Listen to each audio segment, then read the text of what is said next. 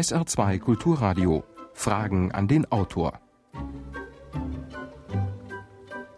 Am Mikrofon Jürgen Albers und unsere Gesprächspartnerin ist heute die ZDF-Wetterexpertin Inge Niedeck zu ihrem Buch Naturkatastrophen, Untertitel Wirbelstürme, Beben, Vulkanausbrüche, entfesselte Gewalten und ihre Folgen. Schönen guten Tag, meine Damen und Herren. Das Saarland ist ja bekanntlich fast ein Gärtchen Eden, wo man kaum Naturkatastrophen kennt.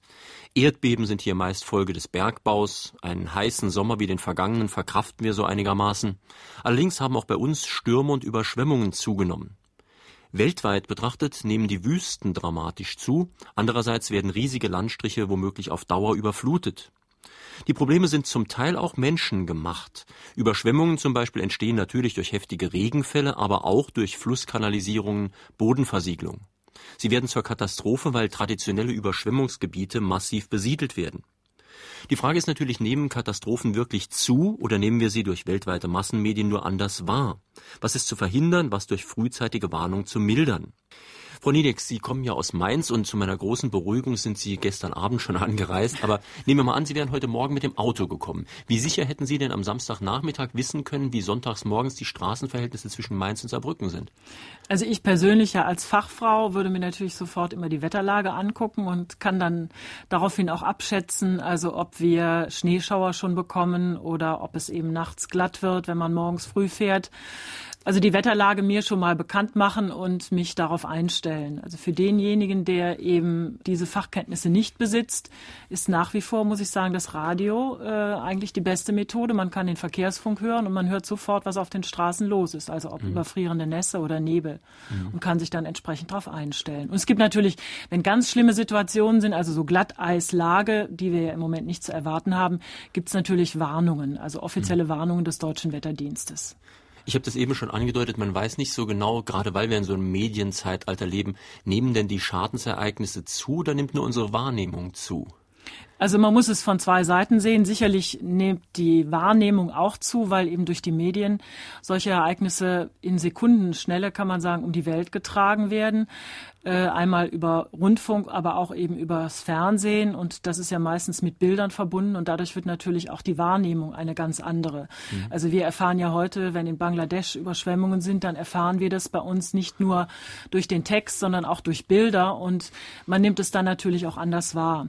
Aber in Wirklichkeit ist es schon so, dass ein steigender Trend festzustellen ist. Und zwar hat ja die Münchner Rückversicherungsgesellschaft, eine der größten Rückversicherer der Welt, die im eigenen Interesse schon äh, eine gute Schadensstatistik betreiben müssen, eben festgestellt, dass wir einen steigenden Trend an Naturkatastrophen haben. Und äh, wir hatten alleine im Jahr 2002 rund 700 Ereignisse und das Mittel liegt so in etwa bei 650 Ereignissen. Und das ist doch durchaus ein steigender Trend. 500 Ereignisse davon durch Stürme und Überschwemmungen und natürlich mit entsprechenden äh, volkswirtschaftlichen Schäden, also 55 Milliarden US-Dollar und davon versichert waren eben nur 13 Milliarden. Mhm. Und eben auch Europa ist an diesen Ereignissen beteiligt, äh, 19 Prozent dieser Ereignisse immerhin in Europa weil Sie gerade die Münchner Rückversicherung angesprochen haben. Das war mir auch vor der Lektüre Ihres Buches gar nicht so ganz klar. Diese Naturkatastrophen haben ja ein solches Ausmaß, dass eine normale Versicherung den Schaden gar nicht bezahlen könnte. Und deswegen versichern sich die Versicherungen bei einer Rückversicherung, die ihrerseits wieder international arbeitet, um das ein bisschen auszugleichen. Ja, das kann auch gar nicht anders sein. Also, mhm. weil selbst diese Schäden, also man kann sowas nicht komplett versichern. Also selbst wenn einer noch so viel Geld hat, äh, kann man nicht sagen, also ich kann mich komplett gegen jegliche Katastrophe versichern. Ein, ein sehr eindrucksvolles Beispiel, auch aus Deutschland, ist zum Beispiel die Kölner Altstadt, mhm. die ja alle Jubeljahre, sage ich mal, von Hochwasser stark betroffen ist, wo eben sehr viel Gastronomie Pandemie ist und die also jedes Mal völlig unter Wasser steht da gibt es eben keine Versicherung mehr. Also das ist nicht versicherungsmäßig abzudecken, also nur noch zu einem ganz geringen Teil. Bevor wir mal auf Deutschland mehr zu sprechen kommen, sollten wir einige der spektakuläreren weltweiten Naturkatastrophen mal ansprechen. Ganz spektakulär sind ja zum Beispiel Vulkanausbrüche. Das macht auch im Fernsehen natürlich was her, weil das oft gute Bilder gibt. Aber die schlimmsten Vulkanausbrüche waren ja zum Teil zu Zeiten, als es noch gar kein Fernsehen gab. Ja, genau. Also ich meine, ganz spektakulär war ja äh, 79 vor Christus der Ausbruch des Vesuv. Und das ist ja heute noch, also deswegen erwähne ich es auch, weil das auch heute noch latent immer noch äh, vorhanden ist, dass also über Italien äh, mhm. ein Vulkan ausbricht. Das ist auch ein Beispiel dafür, dass dort noch äh, es keine Koordination der Warnmaßnahmen gibt, weil dort eben auch größere Bevölkerungsteile evakuiert werden müssten und äh, man sich darüber, über die Maßnahmen, die man dort rechtzeitig einleiten würde, noch nicht einig ist. Also die verschiedenen Behörden streiten sich ja, noch, wer zuständig sich, genau, ist. Ja. Vielleicht haben sie noch ein bisschen Zeit, sich zu streiten, vielleicht ja, aber auch nicht. Wollen wir es hoffen, ja. Dann äh, ganz groß war ja die Sache mit dem Krakatau, der da explodiert ist. Ja, 1883.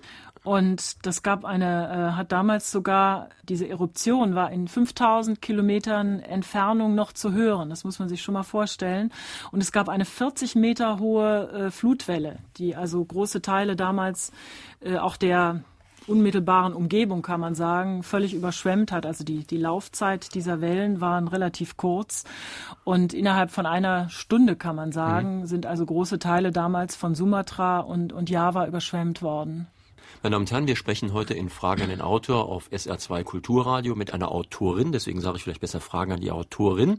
Das Buch von ZDF-Wetterexpertin Inge Niedeck heißt Naturkatastrophen, ist erschienen im Springer Verlag in Heidelberg, kostet 29,95 Euro. Hier ist die erste Anfrage. Wehrt sich die Natur gegen die Ausbeutung durch immer mehr Menschen mit einem schlechteren Klima? Ja, das ist eine, auf jeden Fall eine, eine Rückkopplung, kann man sagen, weil die Menschen die Natur wenn ich das jetzt mal so drastisch ausdrücken darf, quasi als wie als Mülleimer benutzen. Wir fragen wenig, welche Auswirkungen unsere Maßnahmen auf die Natur haben. Also wir haben jahrzehntelang haben wir unsere Umwelt verschmutzt durch durch die Industrialisierung und wir haben erst sehr spät angefangen überhaupt nachzufragen, was denn überhaupt dadurch passiert. Sie zitieren gleich am Anfang Ihres Buches Heraklit, der schon 500 vor Christus sagte, sofern wir in die Natur eingreifen, haben wir strengstens auf die Wiederherstellung ihres Gleichgewichts zu achten. Wohlmerkt Gleichgewicht immer vor allen Dingen im menschlichen Sinne, denn es geht ja, wenn hier von schlechtem Klima die Rede ist, darum ein Klima, das für uns gut ist. Das muss ja für andere Lebewesen gar nicht so gut sein. Naja, vor allen Dingen, es gibt ja diese, dieser, diesen schönen Spruch, also mich interessiert eigentlich nur, was in meinem, meinem Garten passiert. Ja, also mhm. ich kippe meinen Müll nicht in meinen Garten, denn der soll ja schön aussehen, aber ich kippe ihn in den Nachbarsgarten. Da ist es mir dann egal, was da passiert. Ja. Mhm. Und genau dieses Prinzip, das ist eigentlich das, was wir uns auch zunutze machen müssen, um die Zukunft der Menschheit zu sichern, sage ich mal. Also die Zukunft unserer Kinder. Wird die globale Erwärmung weiterhin zunehmen?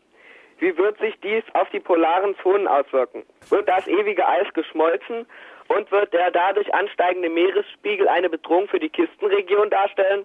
Ja, so ein bisschen scheint ja. das ja der Fall zu sein. Ne? Also bisher haben wir ja in den vergangenen 100 Jahren ungefähr einen Temperaturanstieg von 0,6 Grad der Oberflächentemperatur und beim nordöstlichen Atlantik sind es sogar 1,5 Grad äh, gegenüber dem, dem 30-jährigen Jahresmittel. Und das ist schon eine sehr stark steigende Tendenz. Und äh, man hat auch weltweit ja schon festgestellt, dass die Gletscher abschmelzen.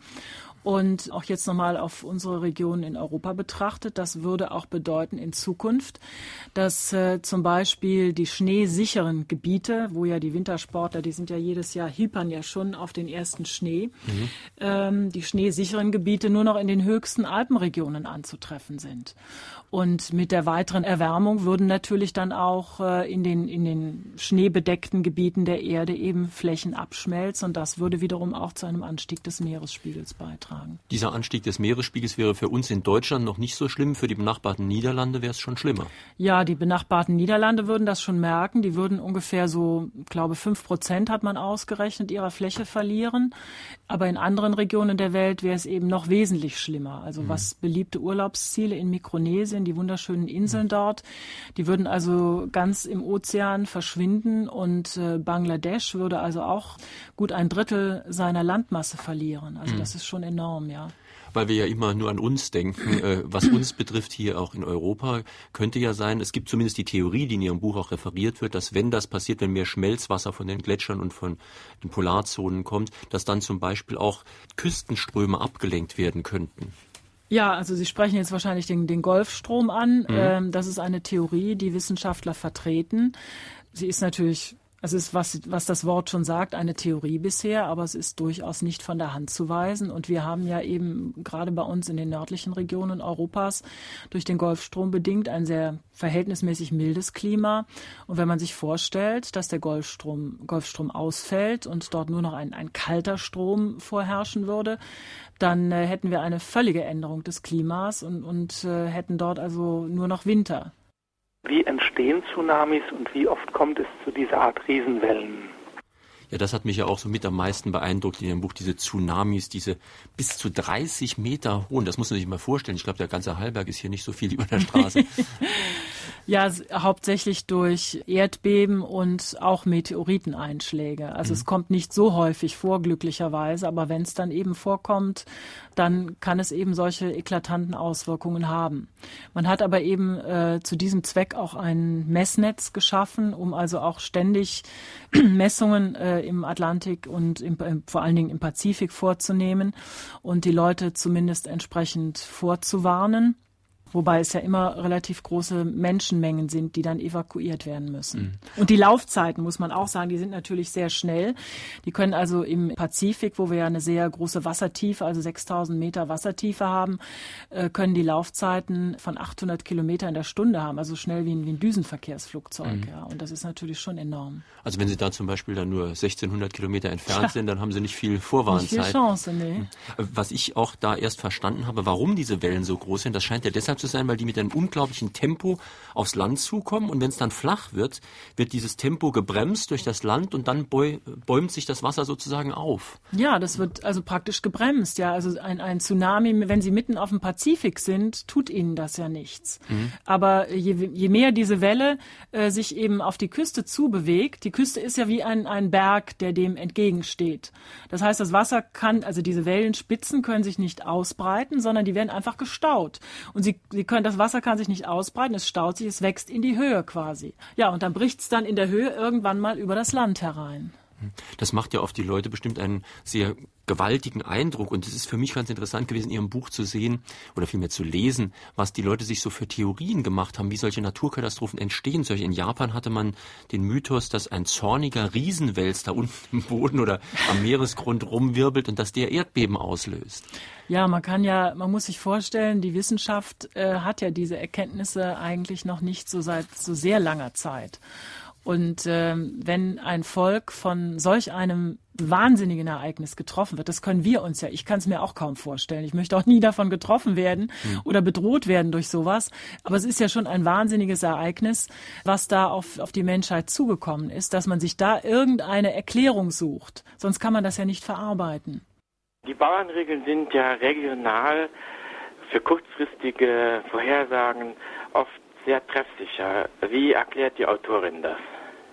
Ja, die Bauernregeln, das sind ja Regeln, die aufgrund von Beobachtungen erstellt wurden. Also Bauern, die eben jahrelang in einer bestimmten Region arbeiten, beobachten natürlich also in ihrem eigenen Interesse das Wetter immer sehr stark.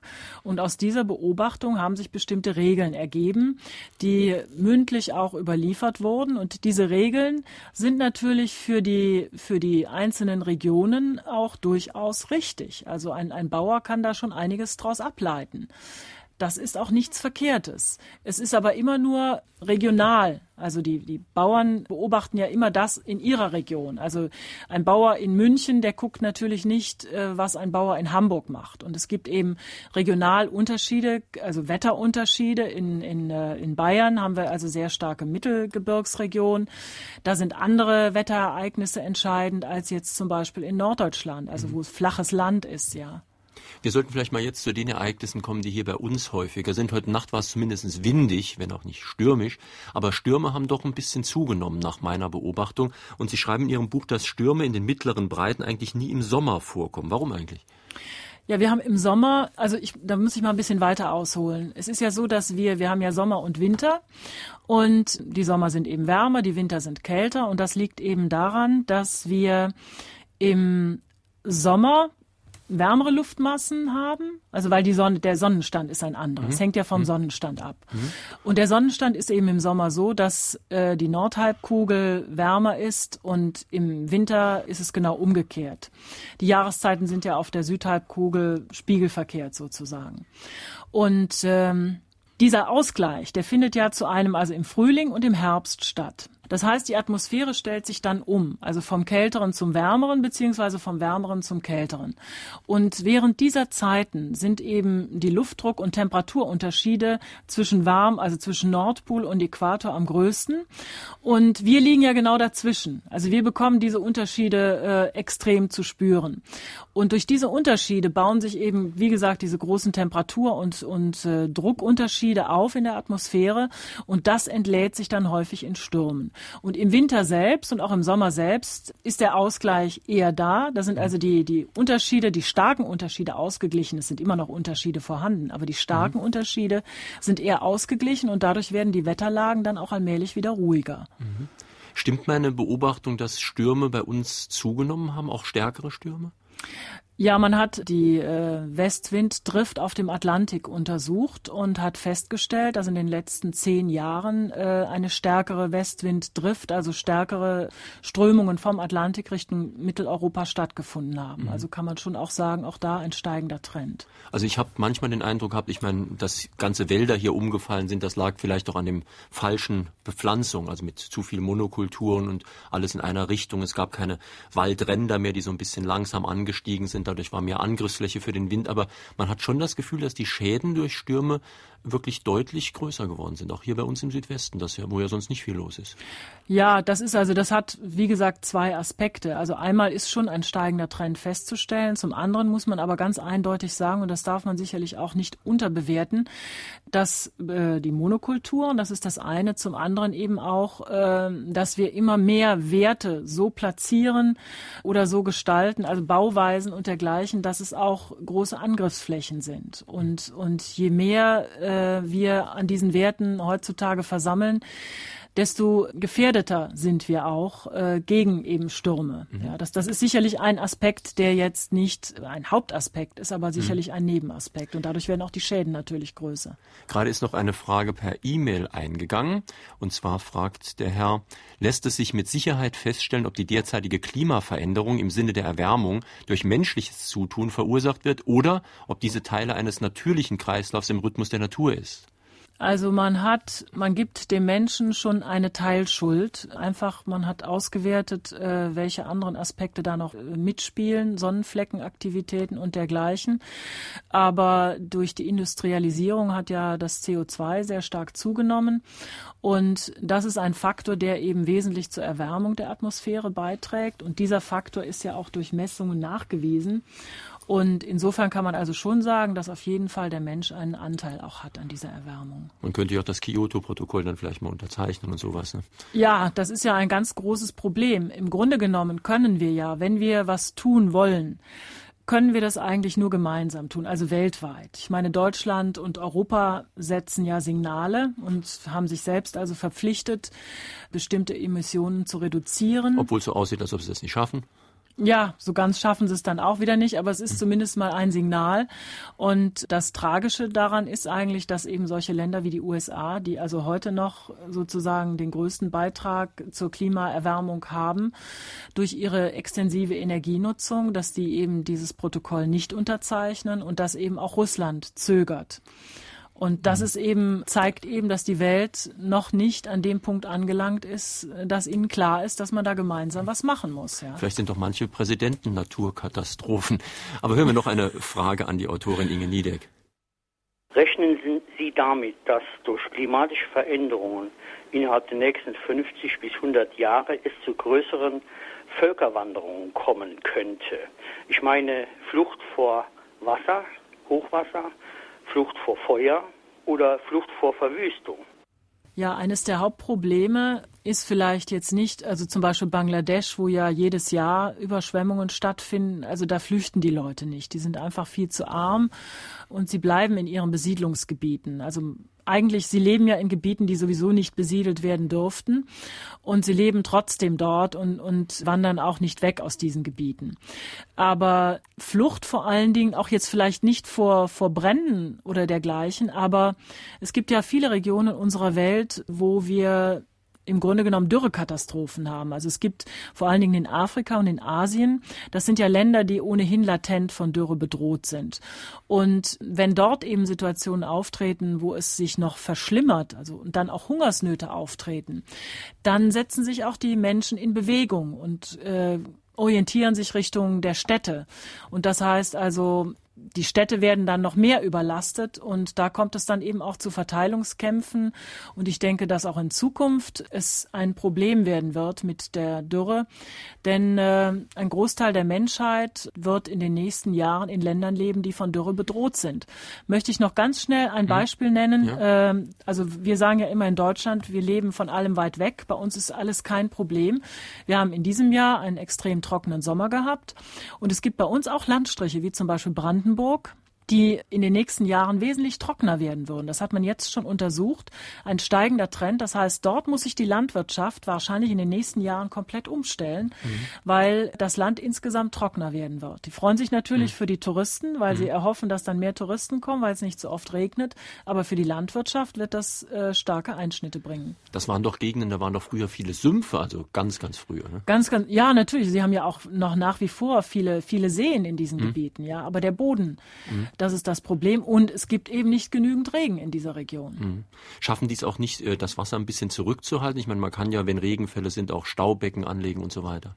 Ja, aber das Problem ist ja, dass wenn sie äh, trockene Abschnitte haben oder wenn sie das ganze Jahr über trocken ist, dann ist ja auch die Verdunstung höher. Mhm. Das heißt, man kann das Wasser nicht einfach festhalten. Ja. ja.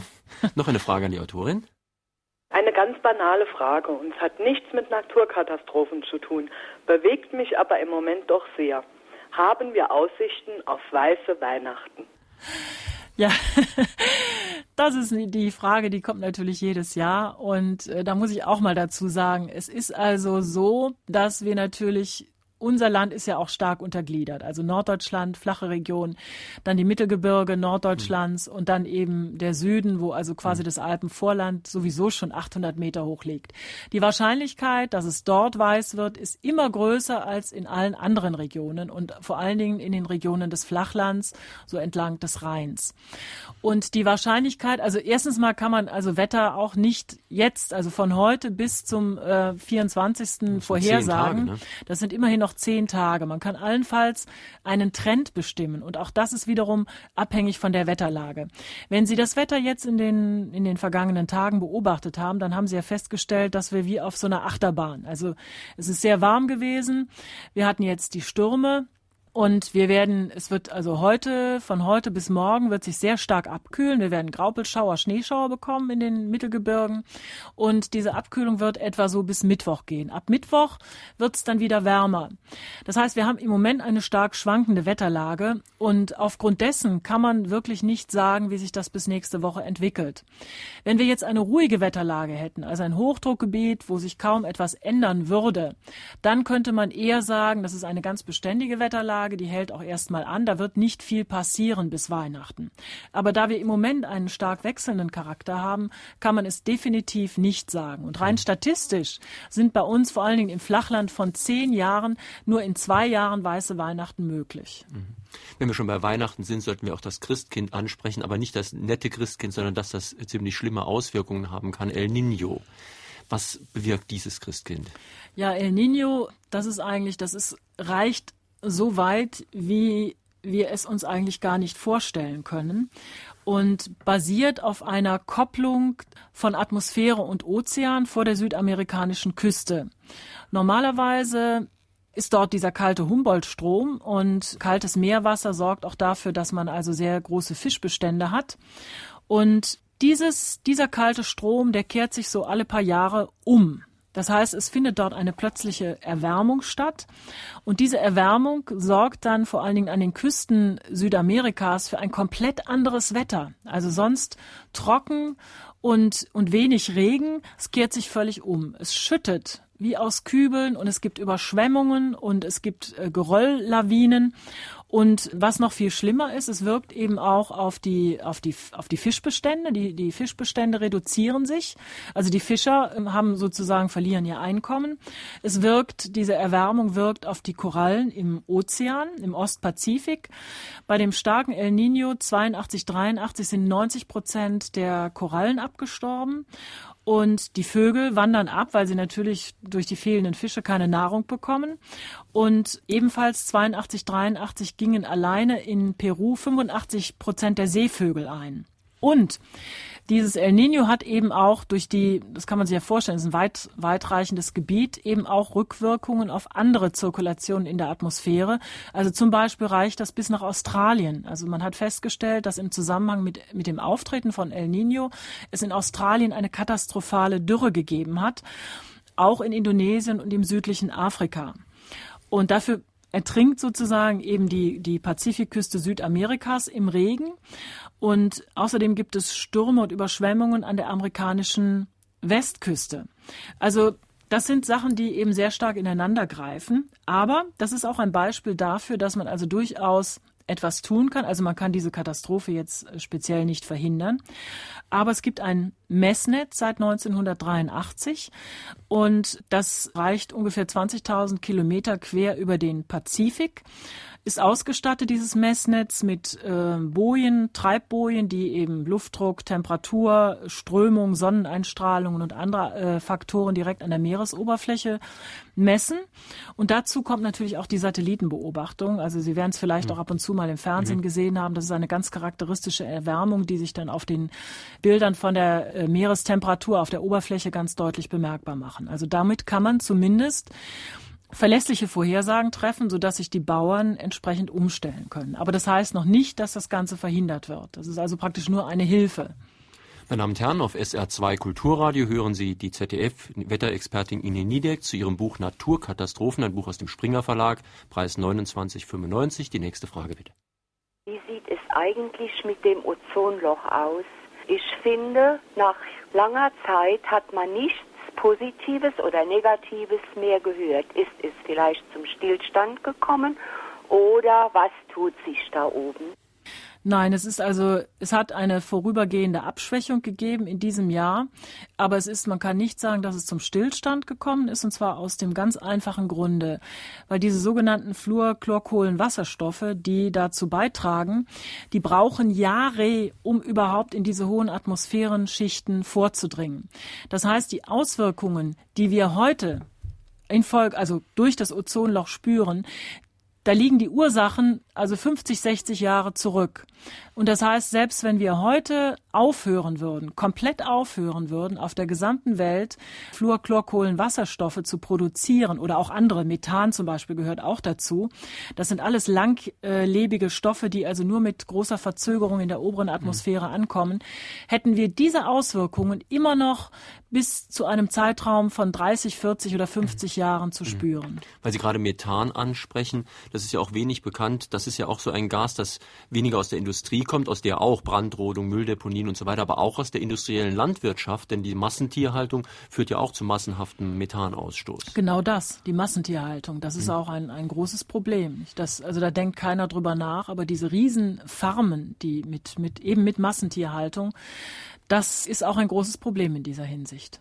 Also ich hätte gern gewusst, ob es bei einer Erderwärmung, verursacht durch die Klimaverschiebung, es möglich ist, entgegen aller Erwartungen, dass, die, dass es nun ständig wärmer wird und wir auf der Erde sozusagen verbrennen, dass es zu einer plötzlichen Eiszeit kommt.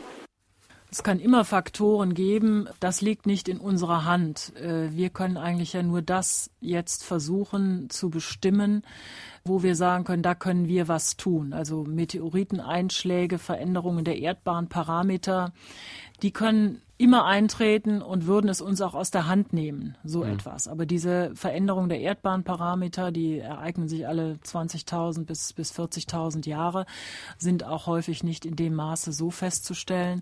Aber es kann immer, es können Ereignisse geben, also gerade jetzt mal so einen Meteoriteneinschlag oder sowas, die uns das aus der Hand nehmen. Also wie mhm. gesagt, wir können eigentlich nur das, was wir jetzt objektiv feststellen können mit Messmethoden, was auch unmittelbar auf uns zurück wirkt, also stärkere Niederschläge und mhm. Temperaturerwärmung.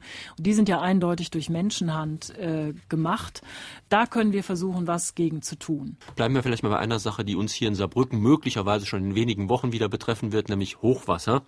Das ist ja sehr, ich weiß nicht, ob es zugenommen hat, aber zumindest die Schäden nehmen auch zu, eben weil wir hier eben dicht besiedelt leben. Wie sehen Sie denn da die Ursachen? Ja, bei Hochwasser ist es eben auch so. Wir haben ja gesagt, wenn die, wenn die äh, Meeresoberflächentemperaturen leicht ansteigen, dann haben wir auch mehr Wasserdampf verfügbar, der in die Atmosphäre geht.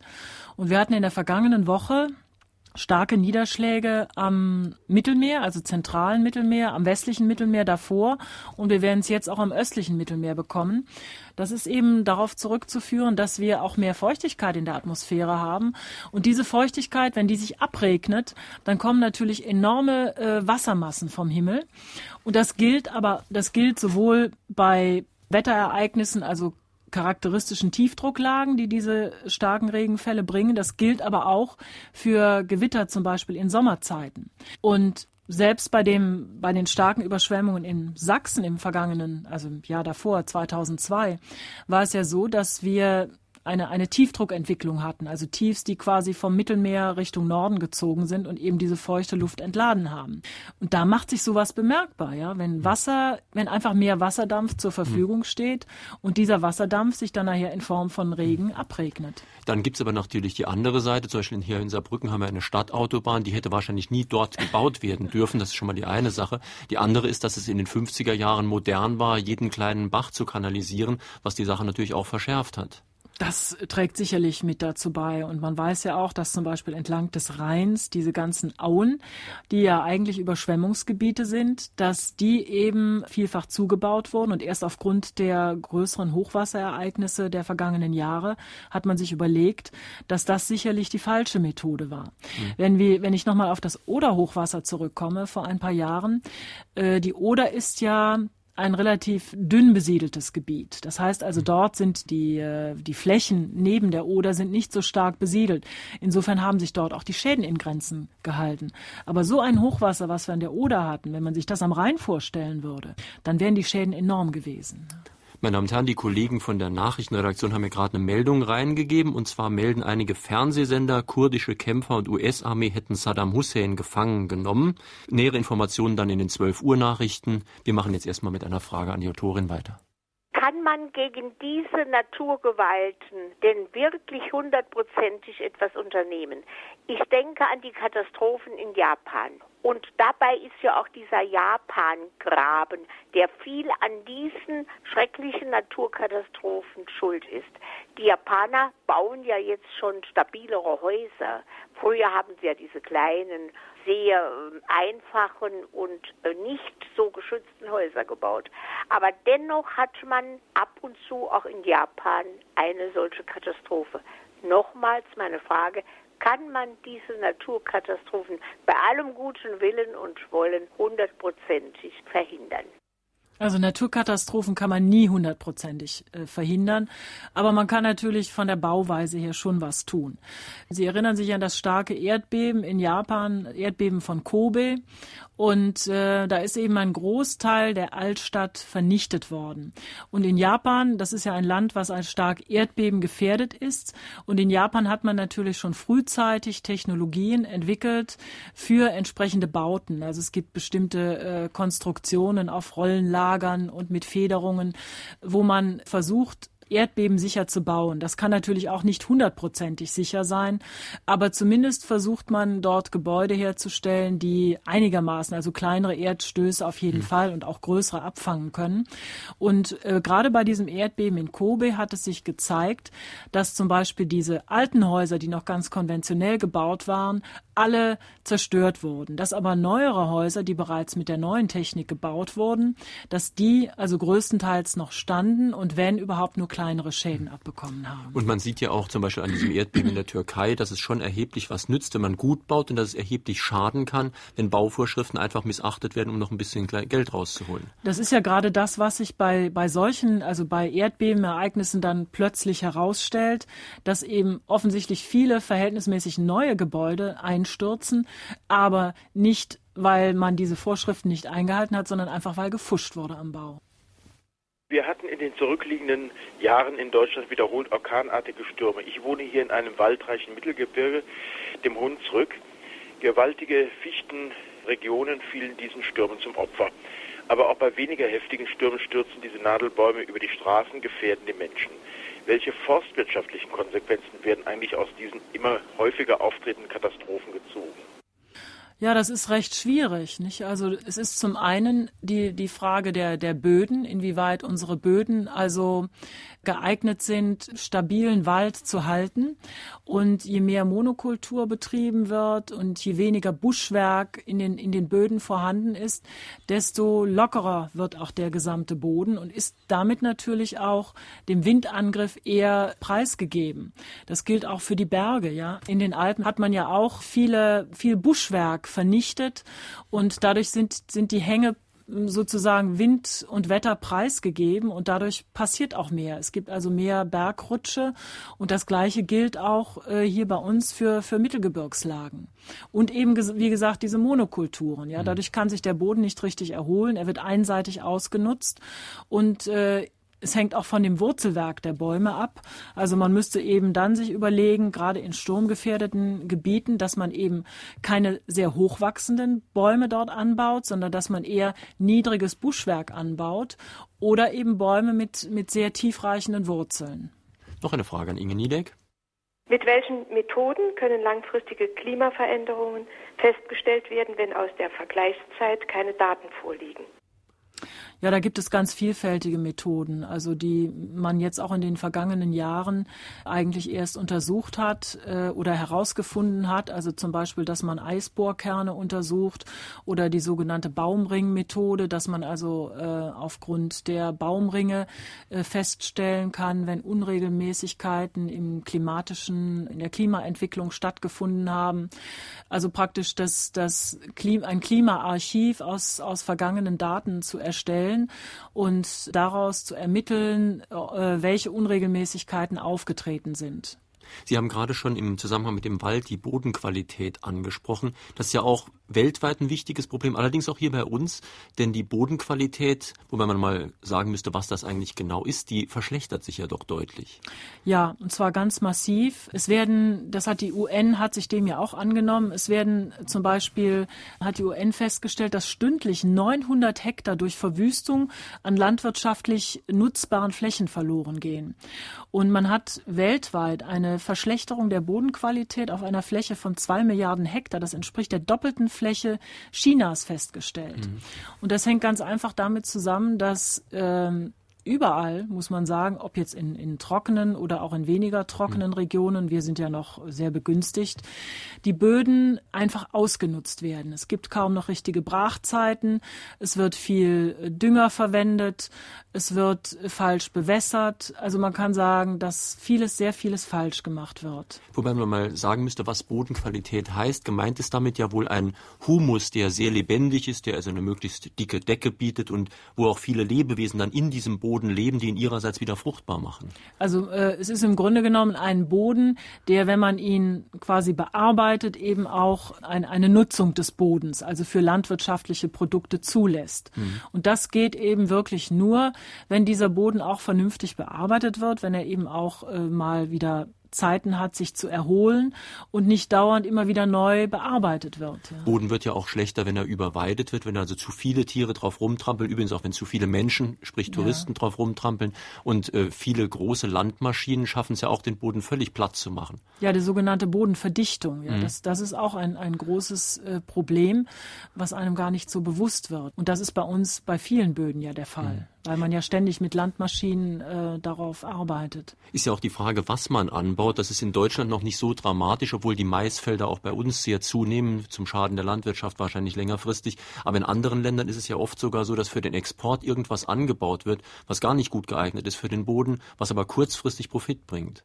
Ja, gerade gerade Mais ist ja sehr wasserintensiv und die Indianer Nordamerikas zum Beispiel, die haben Mais angebaut in den Flusstälern damals. Die haben sich ja in Flusstälern Tälern angesiedelt und da war eben Wasser ausreichend vorhanden und da war es, passte es zusammen, ja. Mhm. Maisanbau, Wasser und das war auch noch im Gleichgewicht. Aber wenn man natürlich sowas anbaut in Regionen, wo man sowieso schon wenig Wasser hat, wo man stark bewässern muss, dann ist das natürlich genau das Falsche. Wenn ich äh, Eiswürfel in einer Schüssel schwimmen lasse und die schmelzen ab, dann steigt das Wasser nicht an. Das ist eine Beobachtung. Und die andere ist, wenn die Luft sich erwärmt, dann nimmt sie ja auch mehr Wasser auf. Und jetzt wollte ich mal fragen, ob das in den Modellen der Wettervorhersagen da eingegangen ist. Also Wettervorhersage, die beschäftigt sich ja hauptsächlich mit Strömungen in der Atmosphäre. Und die Wettermodelle, also die Wettermodelle, die gerechnet werden, nehmen ganz viele Parameter auf. Die nehmen also Druck, Temperatur, eben auch Luftfeuchtigkeit über ganz komplexe Gleichungen auf. Und die Atmosphäre wird ja durch Gleichungen beschrieben, also mathematische Gleichungen beschrieben. Und da gehen eben ganz viele Parameter ein. Und diese Parameter werden dann entsprechend berechnet und umgesetzt und also das heißt, es wird alles berücksichtigt, diese Größen, und diese Größen werden dann quasi in, in Computerkarten ausgespuckt, wo man eben auch eine Feuchteverteilung bekommt und eine Wahrscheinlichkeit für Regen oder Nichtregen in bestimmten mhm. Atmosphärenschichten. Aber die Tatsache, dass äh, warme Luft mehr Wasser aufnimmt, die taucht in Ihrem Buch ja ständig ja. auf. Also die wird mit ja. Sicherheit. Das ist ja das, was ich gesagt mhm. habe vorhin, nicht? Dass also, mhm. wenn wir eine äh, Erwärmung bekommen, mhm. dann hat die Atmosphäre mehr Wasserdampf, enthält die Atmosphäre mehr Wasserdampf. Und wenn das ab abregnet, hm. dann haben wir natürlich auch stärkere Regenfälle. Das andere ist die Sache mit den Eiswürfeln. Das würde ja wenn ich den Hörer richtig verstehe, bedeuten das ein bisschen anzweifelt, wenn die Gletscher abschmelzen, also zum Beispiel im Nordmeer abschmelzen, dass dann der Wasserspiegel nicht steigen würde. Ja, doch, das ist schon. Also man weiß ja genau. Es kommt ja darauf an, wie viel ja, da über Wasser ist. Ja, ne? natürlich, klar. Warum wird es im Winter erst richtig kalt, wenn die Tage schon wieder länger werden? Das hängt ja genau mit dieser Umstellung äh, zusammen. Also die Umstellung, die kann eben mal schneller gehen und weniger schnell gehen. Im Herbst haben wir ja quasi dann die Polarnacht im Norden. Das heißt, die Luft wird dort immer kälter und die Tiefdruckgebiete haben ja den, die Aufgabe, diese kältere Luft auch nach Süden zu transportieren. Und ähm, je nachdem, was wir für eine generelle Strömung haben, also ob wir mehr eine, eine West- oder Südströmung haben, davon hängt es natürlich ab, ob wir mehr von dieser kälteren Luft bekommen oder mehr von milderen Luftmassen. Und bisher waren die Wetterlage, war im Grunde genommen so, dass wir sehr häufig eben sehr milde Luft bekommen haben, wie auch jetzt gerade wieder. Also die vom Atlantik nach äh, oder von Südeuropa nach Norden strömt und eben sehr viel Wasser auch äh, mitbringt, sehr viel Feuchtigkeit mitbringt. Und ähm, wenn wir mehr eine nördliche Strömung haben, dann ist die Luft kälter, sie ist trockener. Und äh, dieser richtige Ausgleich, das ist häufig erst so um Weihnachten, Neujahr herum, wo man sagen kann, also jetzt hat sich das so einigermaßen ausgeglichen und jetzt fängt es an, entweder winterlich zu werden oder es bleibt eben verhältnismäßig mild. Deswegen auch immer so die, gerade diese Kernfrage um Weihnachten herum. Mhm. Und wir haben haben es häufig gehabt, dass wir eben noch Weihnachten relativ warmes Wetter hatten, aber dann äh, zum Jahreswechsel stellte sich um. Und dann haben wir ja häufig eben dann längere Perioden, Januar, Februar, wo es dann auch wirklich kalt ist. Fragen an die Autorin auf SR2 Kulturradio und drei, die uns heute angerufen und eine Frage an Inge Niedeck gestellt haben, bekommen demnächst vom wissenschaftlichen Springer Verlag in Heidelberg ein Buch über Naturkatastrophen zugeschickt.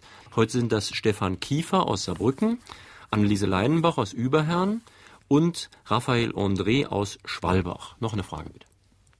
Ich habe folgende Frage. Wie hoch schätzt die Autorin die Chancen ein, dass sich die USA an weltweiten Klimaschutzmaßnahmen beteiligen? Das ist eine sehr schwierige Frage. Die USA selbst wissen ja, dass sie sozusagen äh, mit die größten Verursacher der Klimaerwärmung sind durch diesen hohen CO2-Ausstoß. Und andererseits muss man sagen, dass die USA auch sehr stark von Naturkatastrophen selbst auch bedroht sind. Und da gibt es zwei Seiten in den USA. Es gibt die eine Seite der Politiker und es gibt die andere Seite der Wissenschaftler. Und wenn Sie das jetzt in den Medien verfolgt haben, dann ging es ja jetzt darum, ob äh, zum Beispiel Russland das Kyoto-Protokoll unterzeichnet. Die USA stehen ebenfalls noch aus und die USA haben es ja abgelehnt.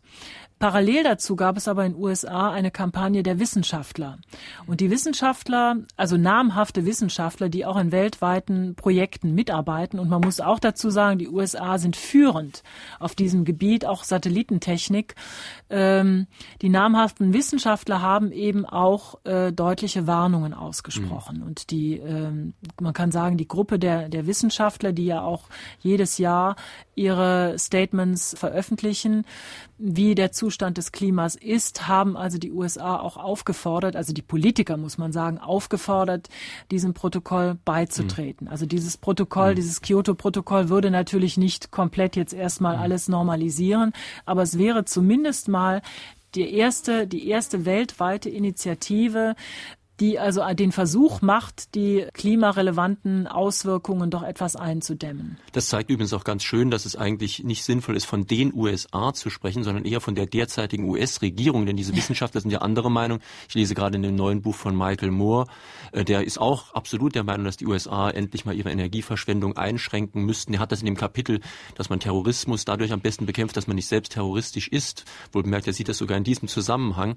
und sagt dann dem Präsidenten, wir würden doch viel beliebter beliebter werden weltweit, wenn wir vielleicht mit gutem Beispiel vorausgingen. Also vielleicht liest der Präsident ja dieses Buch. Ja, ich hätte gerne gewusst, ob solche Wirbelstürme wie in den USA in Zukunft bei uns auch möglich sind. Also wenn Sie von Hurricanes sprechen, äh, das sind ja die großen Wirbelstürme, die man auch im Satellitenbild sehr gut sehen kann, die also Riesenausmaße haben, 1500 bis 2000 Kilometer manchmal im Durchmesser. Das sind ja nur Stürme, die über den ganz äh, warmen Meeren, also mindestens bei 27 Grad Wassertemperatur entstehen können. Und die haben wir nicht zu befürchten. Allerdings gibt es bei uns auch eine steigende Tendenz, dass wir im Zusammenhang eben mit schweren Gewittern oder mit äh, im Sommer gerade mit mit warm beziehungsweise Kaltfronten eben auch einige kleinräumige Wirbelstürme, also wie Tornados mhm. bekommen. Das ist durchaus möglich und es hat sich ja auch ereignet, also Anfang dieses Jahres ja auch da in der Eifel in so einem kleinen Ort. Ähm, das ist also durchaus möglich. Das hängt aber auch mit der Erwärmung der Atmosphäre zusammen und damit eben mit dem Zusammentreffen sehr unterschiedlicher Luftmassen. Mhm. Das kann also durchaus passieren. Also ich möchte jetzt nicht beschwören, dass es die gleichen Ausmaße sind wie in den USA. Dort ist es ja schon lange bekannt und da hängt es eben auch damit zusammen, ähm, diese sogenannte, da gibt es ja diese sogenannte Tornado Alley. Da ist es eben eine Ursache dessen, dass man in Amerika einmal den warmen Golf von Mexiko hat, der eben weitaus wärmer ist auch als unser Mittelmeer im mhm. Sommer. Und dann hat man zum anderen ja eine andere geografische Verteilung der Gebirge in den USA. Man hat also die Rocky Mountains, die also Nord-Süd-Erstreckung haben.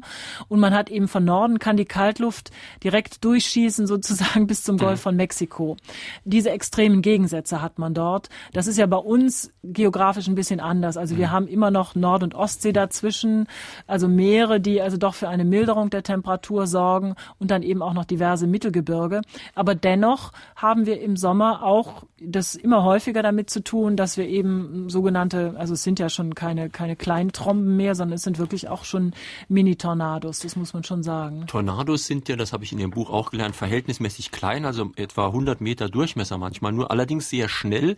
Und wenn die so schnell sind, Sie haben die Überschrift, da werden Blätter zu Speerspitzen. Ja. Das heißt, bei dem Tempo können auch sehr kleine umherfliegende Gegenstände richtig gefährlich werden. Ja, ne? auf jeden Fall. Also es gibt ja drüben in Amerika, weil das eben das Hauptgebiet ist, wo sich solche Tornados entwickeln, richtige Verhaltensmaßregeln. Also zum Beispiel nur, dass man äh, keine Terrassenmöbel draußen stehen lässt, dass man das alles wegräumt, verankert und dass man eben auch entsprechend die, die Türen und Fenster verankert. Also mhm. dass, dass da nichts offen ist, was eben einfach herumfliegen kann. Kann man eine Windhose voraussagen? Was ist denn jetzt eine Windhose im Gegensatz zu den anderen Stürmen, die wir hier ja, haben? Ja, das ist eben quasi ein, ein, ein Mini, Mini, Mini-Tornado, ja. Ah, das ja. ist also, es gibt ja auch so Staub, so kleine Staubwirbel, die man schon mal, die bestimmt jeder schon mal als Spaziergänger im Sommer oder im Frühjahr auch mhm. schon mal erlebt hat. Also wo man wirklich so eine kleinen, kleinen Wirbel, so einen kleinen Staubwirbel sieht. Äh, man man kann es auch wahrnehmen, also am Windgeräusch, der aber dann sich sehr schnell wieder auflöst. Man kann man kann eine, eine Windhose nicht vorhersagen. Man kann generell Wetterlagen, die solche Sachen, die solche Windhosen oder Mini-Tornados produzieren. Also die kann man einschätzen. Man kann sagen, das ist eine Wetterlage, wo so etwas vorkommen kann. Dabei muss man aber sehr vorsichtig sein und man muss vor allen Dingen diese Wetterlage eben auch äh, im Jetztzeitbereich beurteilen. Also man muss immer dranbleiben an der Wetterlage. Das heißt, man muss ständig Temperaturen, Feuchtigkeit und eben die Zugbahn des Tiefs auch beobachten und eben gerade so Temperaturunterschiede beobachten in der Höhe und auch am Boden. Eine letzte Frage an die Autorin. Die Autorin hat also gesagt, mit der überproportionalen Masttierhaltung würde auch das Klima sich verändern. Schlimm finde ich aber die Überbevölkerung, die an allem schuld ist. Und damit wird auch der Energieverbrauch sehr stark angeregt. Und die normalen Vorräte von Öl und Kohle werden ja automatisch dadurch verbraucht. Man müsste also auf andere Energien umsteigen, wie zum Beispiel Atomenergie. Ob die Autorin was dazu sagen kann. Also ähm, generelle Überbevölkerung, das ist ja auch ein, ein zwiespältiges Problem. Also Sie wissen, dass wir in Deutschland genau das umgekehrte Problem haben, dass wir zu wenig Kinder haben. Es und die Bereiche der Welt, wo wenig Leute leben, verbrauchen viel Energie und die Bereiche der Welt, wo sehr viele genau. Leute leben, umgekehrt. Genau das ist nämlich, das wollte ich gerade sagen, dass nämlich die hochindustrialisierten Länder, die Wirtschaftsländer schlechthin mehr Energie verbrauchen als die armen Entwicklungsländer. Da liegt es natürlich auch wiederum an den, an den hochindustrialisierten Ländern entsprechende Politik zu betreiben und möglichst den Entwicklungsländern nicht das aufzuschwatzen, was wir auch haben. Es kann aber in Zukunft zur Atomenergie, die Atomenergie kann sicherlich keine Lösung sein in Zukunft, denn die Atomenergie, die Energieerzeugung ist zwar gelöst, aber die Entsorgung ist keineswegs gelöst. Also wir wissen heute noch nicht, was wir mit den Altlasten tun sollen und die strahlen ja nicht nur zehn Jahre, sondern die werden noch Generationen strahlen. Und diese Last hinterlassen wir sozusagen unseren Nachkommen. Und äh, insofern kann also die Atomenergie nicht die Lösung der Zukunft sein. Es gibt viele alternative Energien, also Sonnenenergie, Windenergie, die man noch gar nicht ausgeschöpft hat. Und das Potenzial ist da. Und da kann man wirklich auch zum Teil unserer Wirtschaft den Vorwurf machen, dass diese Formen der Energie einfach noch zu wenig erforscht sind. Und äh, da kann man einfach mehr machen in Zukunft. Und man kann auch mehr erforschen und man kann sie sicherlich auch noch intensiver einsetzen. Und das ist meiner Meinung nach eine wesentlich bessere Lösung, als auf die Atomenergie zu setzen. Warum exportieren wir eigentlich nicht Solarenergie, Solartechnik? Technologie in die südlichen Länder statt Atomkraftwerke. Ja, das ist genau der Punkt. Das ist genau der Punkt. Das sollten wir eigentlich tun, ja. Ich meine, Deutschland ist ja auch bemüht, Vorreiterpositionen einzunehmen in dieser, äh, in dieser Entwicklung, also Wind, äh, Windparkanlagen und auch eben Solarenergie. Und ich denke, das ist ein, ein, eine Herausforderung für uns, dass wir uns in dieser Technologie auch einen Spitzenplatz äh, erobern und damit auch entsprechende Technologien weiter äh, zu verkaufen. In Fragen an die Autorin auf SR2 Kulturradio war das heute Inge Niedeck zu ihrem Buch Naturkatastrophen, Untertitel Wirbelstürme, Beben, Vulkanausbrüche, entfesselte Gewalt und ihre Folgen. Ein Buch aus dem wissenschaftlichen Springer Verlag in Heidelberg, Preis 29,95 Euro. Hier auf SR2 Kulturradio folgt jetzt gleich das Konzert und in der kommenden Woche dann viele Buchsendungen, wie zum Beispiel Fortsetzung folgt, Literatur im Gespräch oder die Bücherlese. Übrigens alles gut nachzulesen unter www.sr2.de. Dort ist eine Rubrik Sendungen auf Sendungen von A bis Z, da können Sie alles anklicken.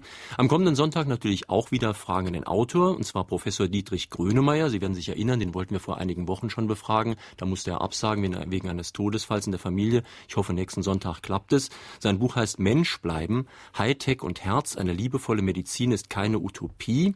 Professor Grönemeyer ist Arzt in der sechsten Generation. Er ist Hightech-Mediziner, wurde vor sechs Jahren auf den weltweit ersten Lehrstuhl für Mikrotherapie berufen. Er interessiert sich aber auch seit vielen Jahren Jahren für chinesische Medizin und andere sogenannte alternative Heilmethoden. Er fragt unter anderem, wie sollen Ärzte Kranke und Sterbende begleiten? Wo sollten die Grenzen menschlichen Handelns akzeptiert werden? Wie ganzheitlich muss auch die Schulmedizin werden? Das also am kommenden Sonntag in Fragen an den Autor Dietrich Grönemeyer, Mensch bleiben. Schönen Sonntag wünscht Jürgen Albers.